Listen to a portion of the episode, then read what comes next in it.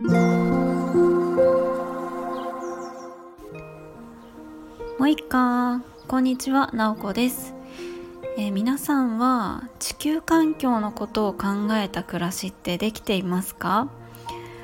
なんかどうしても日々の暮らしの中でこう環境にいいことよりもこう便利さとか安さとかこうつい優先しちゃうんじゃないかなっていうふうに思うんですよね。なんか私なんかはこうマイボトルとかこう持っていたりとかした方がこうエコだなとは思うけれどもなかなかこう持ち歩くことができなかったりとか環境にいいあの商品とかで何かと高かったりとかするんですよね。だからなんかついついこう安い方とか環境には良くないけど便利な方みたいな感じにいっちゃったりとかするかなと思うんです。で私がその環境のためにやってることとしてえっと、一つコンポストっていうのがあるので今日はその話をしたいなと思います。えー、以前もコンポストについて話をしたんですね私は、えー、スタイフを始めた直後ぐらいだったのでまた今こう聞いてくださってる方も違うかなと思うので改めてお話ししたいなと思います。あとはそのスタイフ始めた時本当にあの寒い季節だったので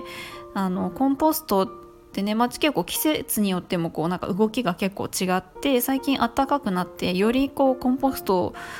をなんかやってる感じが出てるというかかなりねこう動きがある感じなのでなんか改めて配信しようかなと思うので今日はまたあのコンポストの話をしたいなと思います。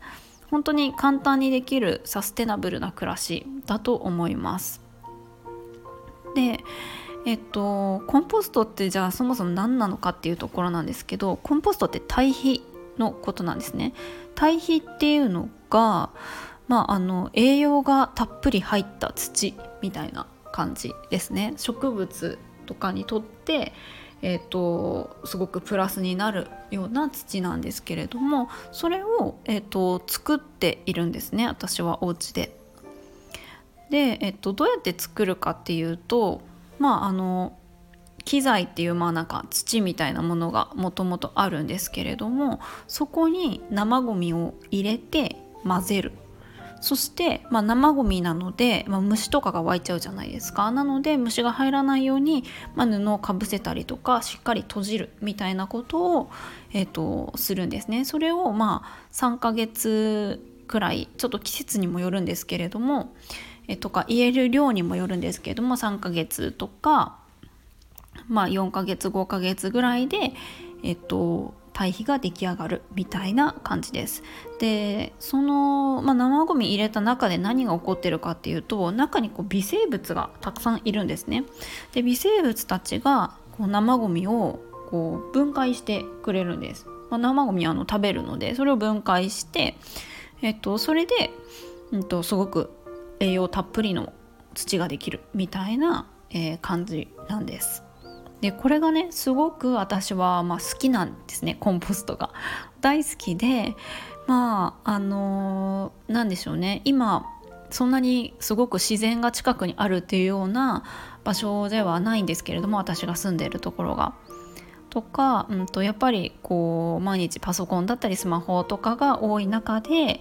えっと、自然を感じられるっていう時間があるっていうのもすごくいいなと思ってやっています。で今日はそのまあちょっと気になるなとかいう方がもしいたらと思うのでそのやってみた感じをお伝えしたいなと思います。私は3年くらいやっています。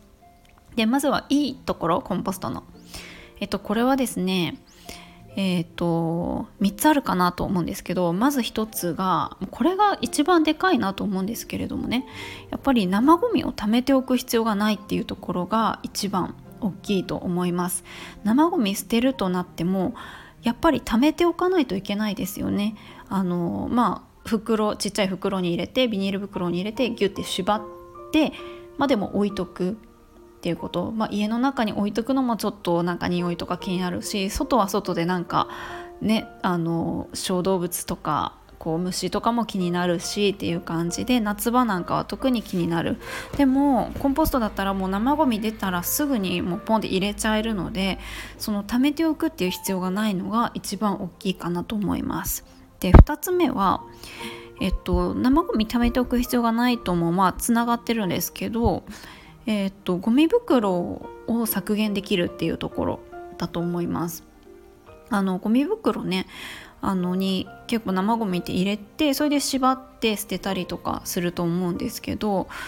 えっ、ー、と私は生ゴミ入れる時にもう袋は使わず生ゴミを貯める用のタッパーを用意してるんですね一つ。でそのタッパーに、えっと、出た生ゴミは全部入れて、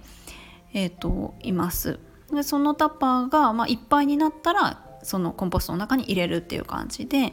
まああのまあ、1日2日でそんなにあのいっぱいにならなかったら蓋閉めておくっていう感じでなのでその辺りも生ゴミもだしゴミ袋もだしその辺りもこうなんか捨てるっていうのがなくなるところですね。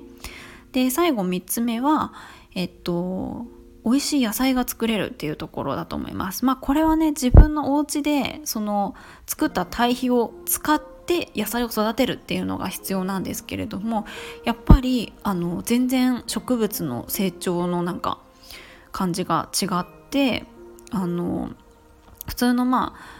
まあ一般的には肥料とかねあの入れると思うんですけどなんか自分が作った堆肥を使うからか愛着も湧くのかもしれないんですけれどもなんかすごくあの美味しい野菜が作れるなと思います。でまあ、あのいいところばっかりではなくデメリットも言っておきたいなと思うんですけれども、うんとえー、とそうですね、まあ、私が思うのは2つかなと思います。1つ目は、えー、と虫が苦手な人には辛いと思います。もう本当に見るだけで無理っていう方にはちょっとあんまりおすすめしないっていう感じです。あのどうしてもやっぱり虫が入らないように湧かないようにこうあのあのちゃんと布をかぶせたりとか締めたりとかはするけれどもやっぱりあの生ゴミなのでもともとその生ゴミに虫がついてるっていう場合もあるしどうしても夏場なんかはえっ、ー、とまあうん。はい。湧きますね。湧くかなと思います。で一番多いのがアメリカミズアブの幼虫が湧くことが多くってちょっとあの食事中の方がいたら申し訳ないんですけれども以前私やってた時にもえっとアメリカミザーブの幼虫がこう開いた時があってまあそうですね。うん。2センチぐらいかな。1センチ2センチの幼虫がなんかわいっぱい 動いてるみたいな感じでおおと思って私めちゃめちゃダメっていう感じではないんですけれどもえっ、とちょっとなんか抵抗はあったので、まあ、それをなんか割り箸でつまんでパパパって 処理しましたけれどもとかあの結構、えーと、高温にして死滅させるみたいなとか方法もあるらしいんですね。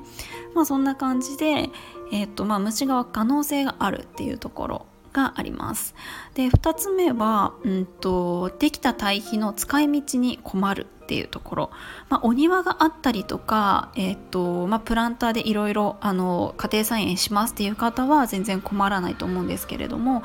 まあ、なかなかねあのそんなスペースがなかったりとかそんなにあの野菜を育てるっていうところに時間を使うのはできないなっていう方は使い道に困るっていうところがありあると思います。で私以前住んでた場所は本当にあの一人暮らしでちっちゃいベランダで自分でその堆肥使うのできないなって思っていたんですね。まあ、その時はなんか欲しいって言ってる人にあげたりとか